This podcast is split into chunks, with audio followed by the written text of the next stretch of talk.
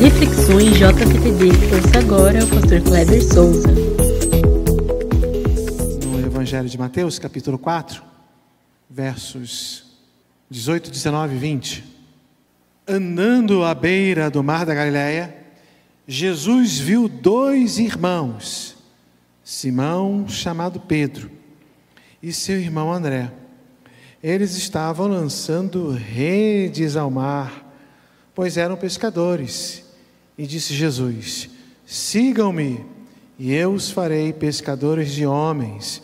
No mesmo instante, eles deixaram as suas redes e o seguiram. Amém? O tema dessa noite, o tema maior Enroscados na Rede, e o tema ah, proposto a mim é Seguidores. Os batistas, eles gostam de realizar algumas atividades especiais.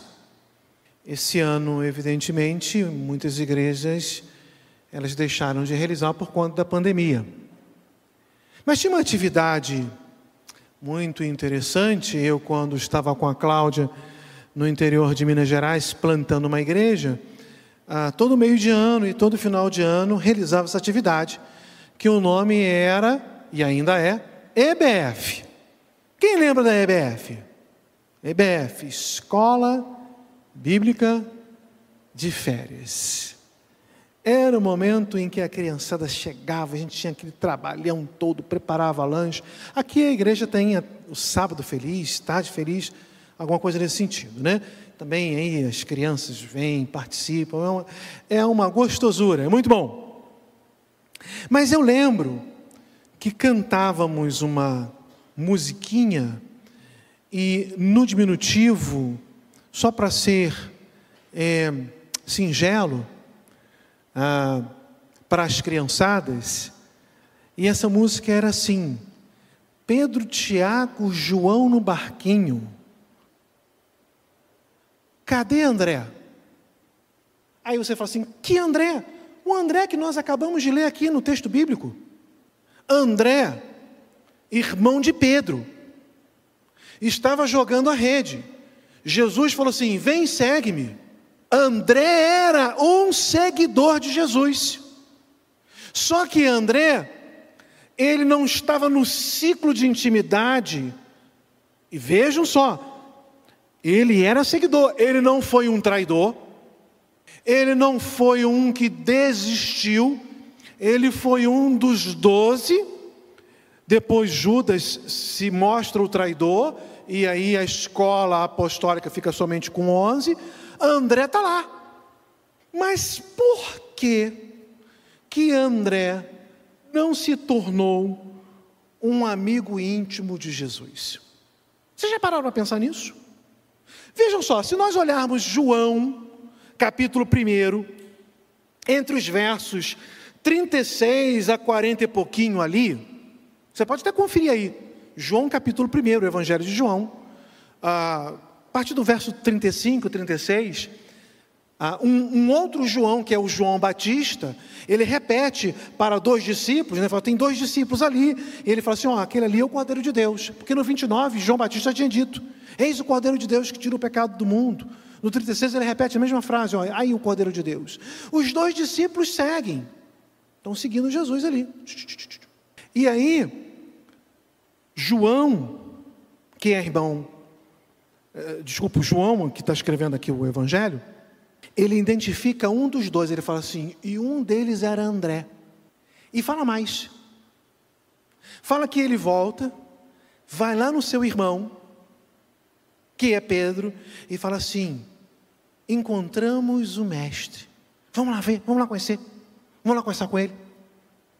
É André quem apresenta Jesus, introduz Jesus para Pedro. Que coisa interessante.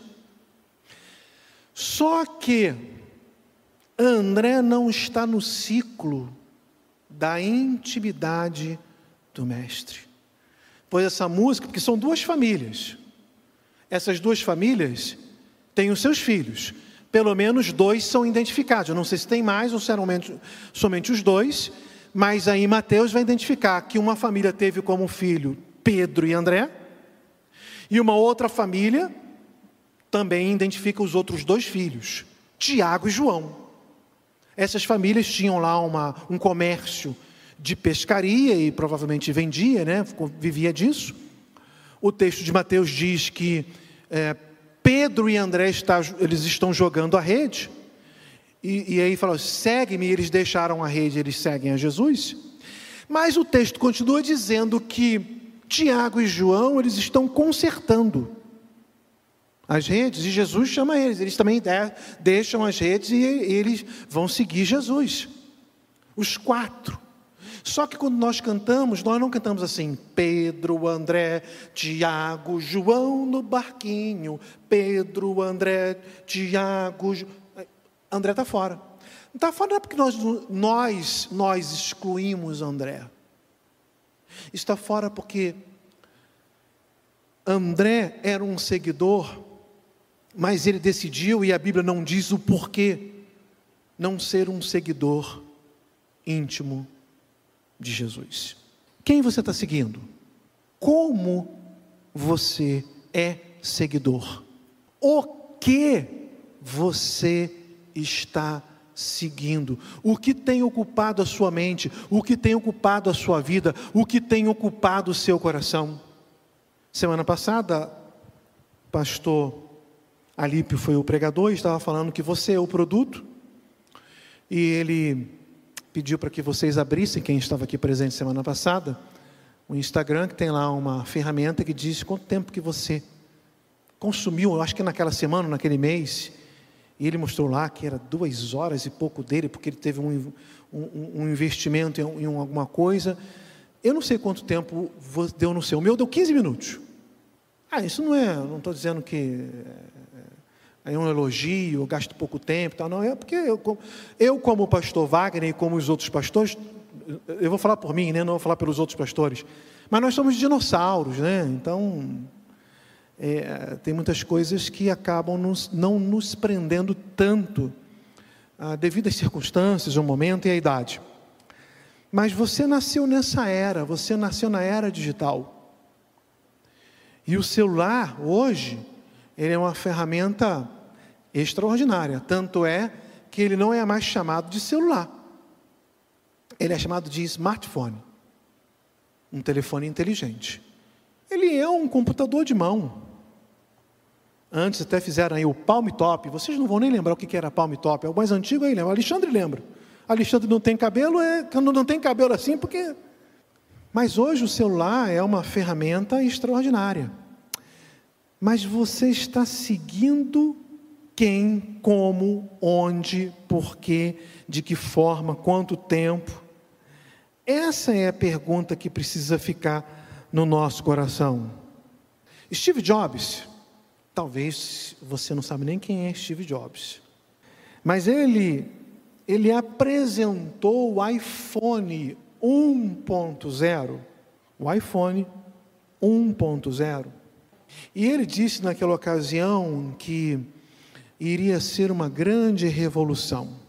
Ele disse assim, ó: "Vamos usar o melhor dispositivo de seleção que existe no mundo todo vamos usar um dispositivo com o qual todos nós nascemos. E nascemos com dez deles. Vamos usar os nossos dedos. Tem um comentarista, um filósofo, na verdade, chamado Mário Sérgio Cortella. Ele tem uma fala assim, uma dicção muito engraçada, mas ele é muito inteligente. E ele fala assim: Eu sou da escola eh, da datilografia, em que você usava o dedão para dar espaço. Hoje, você usa o dedão para digitar. Não é interessante como esse camarada chamado Steve Jobs fez uma grande revolução mesmo? Então, de lá para cá, muita coisa mudou, a tecnologia avançou muito. Ah, a cada mês de setembro, a Apple ela lança ah, ou um novo dispositivo, um, um, com um certo numerário, ou então ela coloca alguma letra, né? Então, quando saiu o iPhone 10, aí começou lá 10C, 10X, 10XR, é igual carro, né? XRY, XRZ, igual moto. Aí depois muda, né? Então teve agora, teve o 11, o 11 Plus, agora já nasceu o 12. Aquele que o objetivo é não só apresentar uma nova tecnologia, mas fazer com que você se torne um seguidor do que eles têm a oferecer, principalmente comprando seus produtos. Mas preste atenção o que acontece em 2010. Em 2010, Steve Jobs lança o iPad. 2010. E aí, no lançamento, um repórter pergunta para ele, uh, faz a seguinte, seguinte pergunta para Jobs. E então, seus filhos também amam o iPad? Aí ele responde: eles nunca usaram. Nós limitamos a quantidade de tecnologia que nossos filhos usam em casa. O camarada que revolucionou aí a, a, a área de, de, de, de, celulares e trouxe aí tablet, trouxe é, Apple Watch e por aí vai, limitava a quantidade de tecnologia que os seus filhos usavam em casa. Isso não é extraordinário, não é para pensar? Ah, eu não lembro o ano que ele veio a falecer, não sei como é que agora estão os filhos, mas ele teve um câncer, lutou muito contra esse câncer e veio a falecer. Um homem diferenciado, um homem que pensava em termos de tecnologia nessa área além do seu tempo. E hoje nós consumimos o produto, e o produto, e o pastor ah, é, Alipe falou muito sobre isso, ali você tem, você, você ah, eu preciso ir ah, na casa de um irmão aqui fazer uma visita. Qual é o endereço, irmão? Me dá o seu endereço. Eu jogo lá no Waze, pronto. Meus irmãos, presta atenção. Quando eu estava lá no campo missionário, no interior de Minas Gerais, eu fui para o campo missionário em 1996, não está muito longe assim não. 96, quando eu saía de férias, aí eu comprava lá o guia quatro rodas, Botava lá minha navegadora, que era a Cláudia, copiloto. Abria aquele mapa assim, ó, desenrolava assim, ele, ele vinha assim sanfonado, né? Sem abrir aquela sanfona. E aí, qual, qual, é, qual é a rota? Qual é a, qual é a BR? Ou, ou, a, ou, a, ou a estadual? É número tal, tal, a placa está aqui. Meus queridos, era um desespero quando parava para abastecer, perguntava, estamos no caminho, a cidade tal está aqui próximo, como é que, que, que tem de referência? Agora não. Você tem, você tem um celular, que nesse celular tem jogos, ele tem mapas, ele tem. Ah, você pode usar. Os, você não, sem, não sai de casa para fazer transação bancária. Você tem as redes sociais, e hoje são várias. A questão é: quem você está seguindo? É algo que nós precisamos pensar. A ideia de rede social é de, de fazer conexão, né? A ideia, a ideia de in, entrelaçar, né? Criar uma rede. E aí hoje são muitas as redes sociais ah, que estão aí à nossa disposição. Mas nós temos que tomar cuidado com tudo isso. Pode ser uma ferramenta extraordinária que vem abençoar a minha vida e a vida de outros, ou pode ser algo que pode estar me conduzindo rapidamente, de forma célere, para um caminho tortuoso.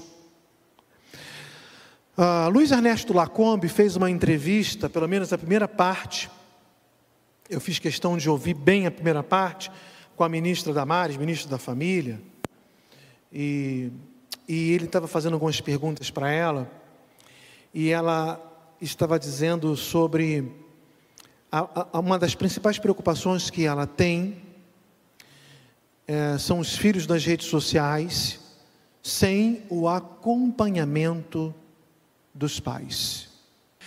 Alguém já disse o seguinte: o preço da liberdade é a eterna vigilância. Vou repetir. O preço da liberdade é eterna vigilância. Eu acho que o Orkut nasce em 2004 ou 2000 e morre em 2014, que o Facebook vem e engole. Persistiu por muitos anos no Brasil porque o Orkut era o queridinho. E aí eu lembro que tem essa questão de senha para entrar e tal. E eu ficava lá de olho grande nos meus filhos. E aí vinha aquela conversinha de privacidade. E eu dizia: quem controla a sua privacidade sou eu. Minha casa, minhas regras. Debaixo do meu teto. É claro que eu estou falando assim de forma muito grosseira com vocês, muito grotesca, mas uma conversa amigável, mostrando para eles que os pais têm que acompanhar, os pais têm que olhar o que, que está acontecendo. Não, não entra no meu quarto, eu tenho privacidade. Quando você casar, quando você tiver a sua casa, quando você tiver a sua família, você vai exigir, exigir a sua privacidade e mesmo assim, com o seu esposo, você vai requerer dele que ele te... Cadê a senha do celular? E o seu marido vai falar para você que vai ser a esposa, cadê a senha do seu celular? Não tem esse negócio de, não, não, não tem, não, meu, meu celular é minha privacidade, ninguém pode olhar, que história é essa? Então a, a, a ministra Damares estava muito preocupada com isso, dizendo que ela fez uma pesquisa entre os adolescentes no Brasil, de vários, vários estados, e descobriu que os adolescentes já estavam comprando fraldas geriátricas para não irem no banheiro, para não perder nenhum momentinho ou da rede social, mas principalmente de jogos. Quem você está seguindo e o que você está seguindo. Quando nós falamos seguidores, é uma coisa muito ampla. Não é só você ser seguidor, ah, vou seguir lá no Facebook, vou ser um seguidor lá no Instagram. Não é só isso, não. Você pode seguir alguma coisa ou algo sem clicar lá, seguir. Só no ato de estar observando e acompanhando. E ela continuou aqui na sua entrevista dizendo que na China já tem casas de recuperação de pessoas viciadas em internet e que elas precisam ser internadas para desintoxicar. Olha que coisa louca. Ah, ela disse também que a internet é um lugar muito propício para, o, para crime, é verdade, então, pais, tomam muito cuidado. Dizendo que em Brasília um homem fez 60 vítimas, meninos, tudo adolescente. Ele colocou lá no seu perfil, criou um perfil, eu não lembro, ela falou lá, não sei se foi Facebook ou Instagram, eu acho que foi o Facebook, e ele colocou lá uma foto dizendo que era uma menina, uma adolescente, escolheu uma foto muito bonita e começava a chamar para conversar, e a garotada então via e alimentava a conversa e tal, e ele pedia assim, olha, como se fosse a menina falando, né? Manda aí uma foto nua, sua. Eu queria admirar o seu corpo. E aí, a molecada caía nesse papo e mandava foto. Quando mandava foto, ele se revelava: olha, aqui é o fulano de tal. Se você falar para os seus pais que nós estamos tendo essa conversa, eu vou é, divulgar, eu vou espalhar essa sua foto ou fotos geral na rede. Então, essa criança se tornava uma vítima, uma prisioneira desse homem que pedia para que, sendo ela uma refém, por causa do medo, ele exigia que ele fizesse mais fotos, mais poses e, e mais algumas estrepolias, sexualmente falando, porque ele era um pedófilo. Ele conseguiu fazer isso com 60 meninos em Brasília. Eu não estou falando Estados Unidos, Austrália, Japão, eu estou falando aqui no Brasil, Brasília, capital do nosso país. A coisa é séria. Porque nós precisamos lembrar quem nós estamos seguindo. O que que nós estamos seguindo. Muitos desses meninos pensaram em tirar a sua vida. essas famílias foram invadidas.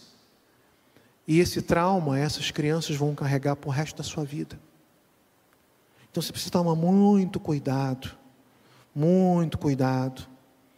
Ah, vocês lembram que algumas brincadeiras, né, entre aspas, brincadeiras, elas foram criadas e eu, eu pesquisei e eu vi no mínimo dez dessas brincadeiras e eu não, não elenquei, não vou trazer aqui para vocês, mas eu vou trazer pelo menos três das dez. Uma ficou muito famosa, conhecida como Baleia Azul, o desafio da Baleia Azul. Vocês lembram disso? Muitas, muitos jovens adolescentes morreram com o desafio. Outro desafio era o desafio do, do estrangulamento. Ficar um enforcava o outro para ver quanto tempo ele ficava, que ele conseguia aguentar sem ar no cérebro até desmaiar. Alguns, alguns desses desafios eles acabaram trazendo óbito e alguns desses desafios traziam mutilações do corpo, como o desafio do sal e gelo. Então você era desafiado na brincadeira colocar sal e gelo e apertava na mão e o, e o sal ele intensifica essa questão de, de, do esfriamento, né? E aí o outro ficava uh, uh, controlando quanto tempo ele aguentava aquele gelo na mão com sal. Mas quando acabava a brincadeira, aquela criança estava com queimaduras na sua mão de segundo e terceiro graus. Quem que você está seguindo? Você é seguidor de quem? Lembre-se que André era um seguidor. André não foi um traidor. André não desistiu. Eu poderia fazer referência a qualquer um dos outros, mas eu faço referência a André porque os três ali, Tiago e João, são irmãos. Pedro está no ciclo. Por que, que André não, não quis fazer parte do ciclo? É uma incógnita. Você pode ser um seguidor, mas pode ser um seguidor de longe. Eu lembro que quando o Senhor Jesus Cristo foi preso, ah, João tinha assim um, um, um, trânsito aonde Jesus estava, Pedro falou assim: João, dá uma, dá um, dá uma ajudada aí, eu, eu quero estar perto do mestre. E aí eh, eh, João abriu ah, o caminho e a Bíblia diz assim: e Pedro seguia Jesus de longe. Você pode seguir alguma coisa ou algo nas redes sociais muito próximo e ser um seguidor de Jesus, mas seguir Jesus de longe. Cuidado, muito cuidado com isso. E aí, as redes sociais são essas ó, Facebook, Twitter, Instagram, MySpace, LinkedIn, WhatsApp, YouTube, Google+, Google Plus, Snapchat, TikTok, Google Meeting, Zoom e por aí vai. E tem um monte. Vocês sabem.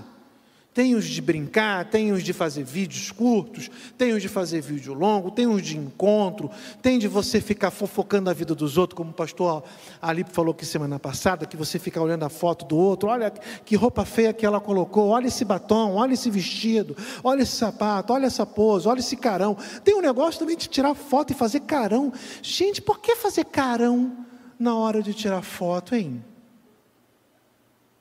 Por que, que tem que fazer carão? Então, é, é, vejam só que a coisa é, tem que tomar muito cuidado. Muito cuidado. O Facebook foi criado em 2004. E foi feito um levantamento em 2012 acerca de quantas pessoas ela estava ali juntando, né, crescendo, ah, fazendo parte do Facebook. E em 2012 ela alcançou a marca de 901 milhões de usuários ativos. Nem inativo não. Em 2012 nós estamos em 2020. Eu não tive, eu não consegui eu não consegui, na minha pesquisa, verificar algo mais próximo. Tinha essa aqui. E quem fez a, o site que fez a pesquisa fala assim: ó, pessoas cadastradas que acessaram o serviço a, a, a menos, pelo menos uma vez ao mês. 901 milhões.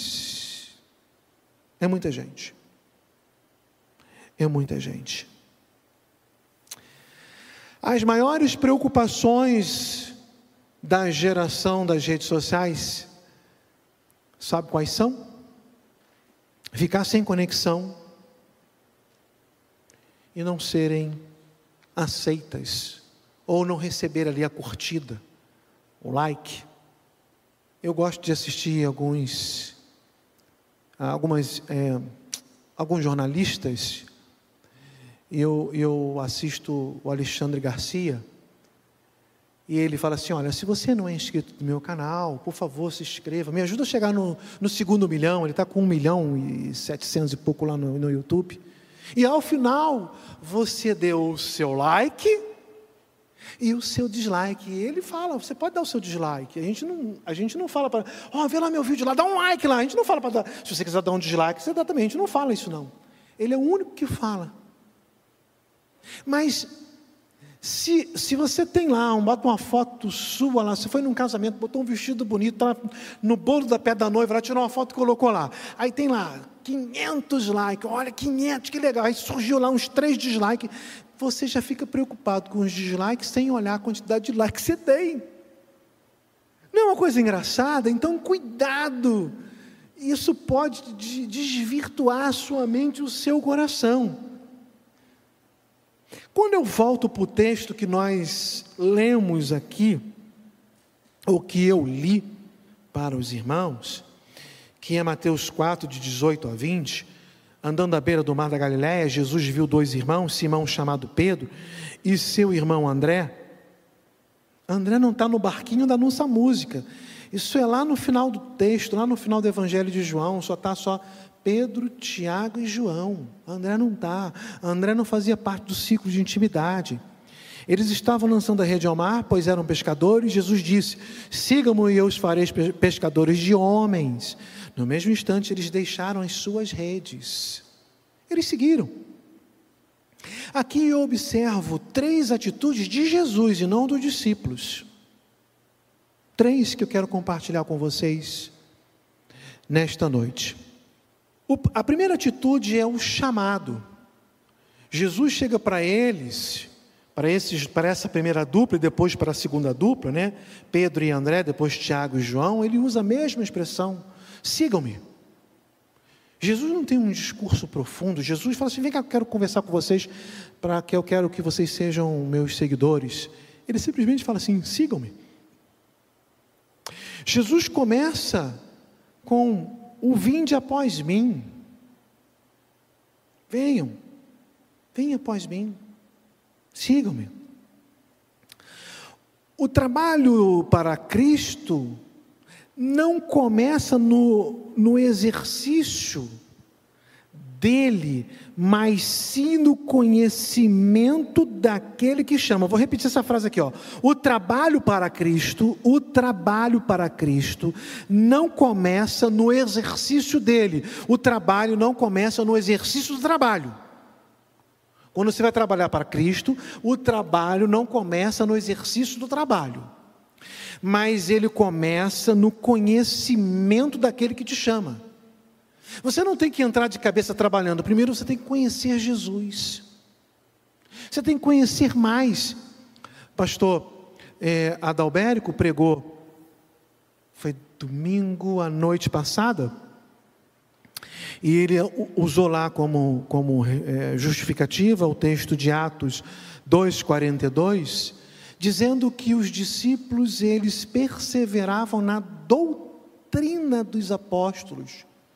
Na verdade, não é a doutrina dos apóstolos, era a doutrina que os apóstolos aprenderam de Jesus e replicava. Antes mesmo das pessoas se envolverem no exercício do trabalho, primeiro você precisa conhecer mais profundamente quem te chamou. Aí vem a questão: você é um seguidor de Jesus, mas quanto tempo você está investindo? O objetivo do enroscado na rede dizer que você é o produto e hoje um seguidor, não é falar para você assim, joga o seu celular fora, isso é do diabo.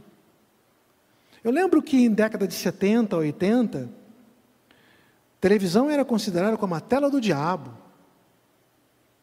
E alguns até tinha um armário no seu, no seu quarto, onde embutiam ali a televisão, fechava as portas, para quando o pastor então fazer a visita não perceber que ele tinha televisão no quarto, dentro do armário. Bom, enfim, o objetivo não é esse, o objetivo não é dizer que a televisão do diabo, mas é dizer para você que tipo de uso que você fazia da televisão, e eu estou fazendo referência ao passado. Hoje o celular, não estou dizendo, oh, o celular não presta, celular do diabo, internet, Facebook, cancela tudo isso. Não, o objetivo não é esse. Mas o objetivo é chamar a sua atenção, é quanto tempo você está investindo em seguir as redes sociais e quanto tempo você está investindo naquele, em conhecer aquele que te chamou, que é Jesus Cristo, nosso Senhor.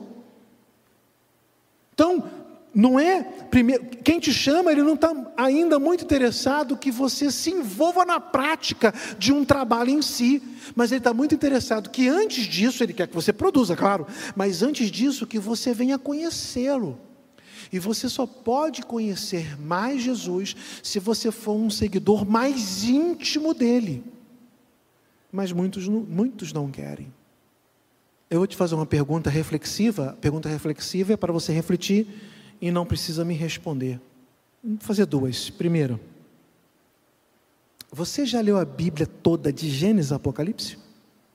Segunda pergunta, quantas vezes na vida você já leu a Bíblia toda, de Gênesis a Apocalipse? Talvez se eu te fizer alguma pergunta a respeito de, é, nesse, nesse, momento aqui da configuração do, do Instagram, ó, teve uma atualização, isso aqui, isso aqui é para quê? Você vai me dar uma aula. E eu não estou falando isso de maneira geral. Pode ser que você já tenha um envolvimento muito profundo com o Senhor Jesus Cristo, lendo a Bíblia, comendo a Bíblia, interessado, sendo um seguidor próximo. Mas se você não o é, e as redes sociais, elas estão consumindo o seu tempo, não sei quem ou que você está seguindo. Isso é preocupante. Então Jesus tem uma primeira atitude que é o chamado. Jesus chamou todos aqui. Se tem alguém aqui que ainda não se sentiu chamado, Jesus está te chamando essa noite para que você faça parte do exército dele. E ele deseja que você tenha um conhecimento mais profundo das coisas do reino de Deus. A segunda atitude de Jesus é um empoderamento.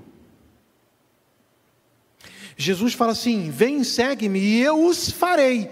Quem fará na vida de vocês sou eu. Sou eu que vou dar poder a vocês. Quando Jesus chama os discípulos, chama lá os, os doze, para eles saírem em dupla, depois, é, acho que os setenta, assim, ó, eis que eu dou poder para vocês expulsar demônio. Eu dou poder, eu dou poder. Quem dá um empoderamento é o nosso Senhor Jesus Cristo. Mas o Senhor Jesus Cristo só vai dar um empoderamento para aquele que se tornar um seguidor mais íntimo, mais fiel a Ele. Quem faz a obra é quem chama a, a, a, gente usa sempre um jargão, assim, uma, uma frase, né? É, é, uma frase é, que a gente chama assim, a frase do evangeliquez. Deus não chama os capacitados, mas Deus capacita os chamados. É, é verdade. Mas não é nada mágico. Jesus não tem uma varinha de condão na mão para você chegar perto dele e falar assim: Senhor, eu não sei nada da Bíblia. Ele balança lá a varinha, plim, e bate na sua cabeça. Agora eu sei tudo. Jesus não é um gênio da lâmpada que você esfrega e sai e você vai ficar fazendo pedido à torta e à direita para ele. Não é isso. Jesus é Deus. Então ele deseja que você seja um seguidor dele mais íntimo. E repito, você não tem que jogar o celular fora. Você não tem que cancelar as suas redes sociais. Você tem que prestar muita atenção nisso. A rede social, ela foi criada para nos tornar mais próximos, mas é um momento que nós estamos mais isolados. Um casal de namorado, de noivo, de marido e mulher, esse casal vai ao restaurante e aí faz o pedido. O que, que você quer comer, meu amor? Ah, eu quero comer. Vamos pedir isso aqui, pediu e tal. Ô, oh, garçom, vem cá, eu quero pedir daqui, número 3. Quanto tempo? 20 minutos, beleza. O garçom saiu, tá lá, a mulher de um lado e o marido do outro. O celular, as redes sociais, que foi criado para nos entrelaçar por ser rede, acabou nos isolando. E nos, nos isolando até da própria pessoa do Senhor Jesus Cristo, nos distanciando do reino, de uma vida espiritual mais profunda, de uma intimidade com o Senhor. A primeira atitude de Jesus lá é o chamado, a segunda atitude de Jesus é o empoderamento. E a terceira atitude de Jesus é a missão. Ele esclarece a missão.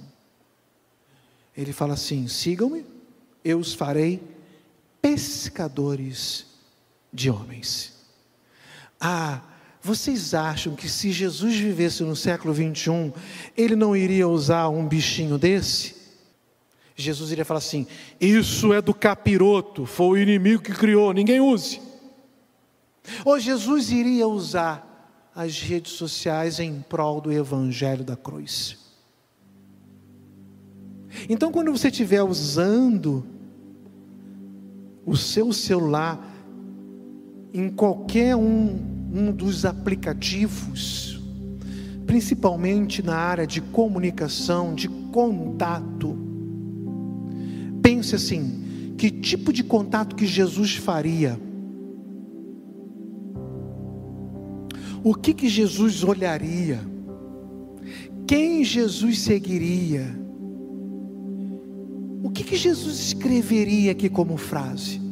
Às vezes nós observamos assim nas redes sociais briga.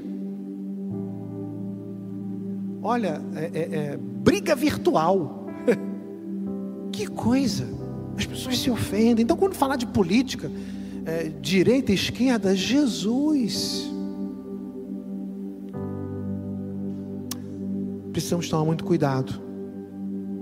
Jesus te chamou, Jesus te empoderou, no sentido, Ele faz na sua vida, e Jesus esclareceu a missão. A missão não é pastoral, irmãos.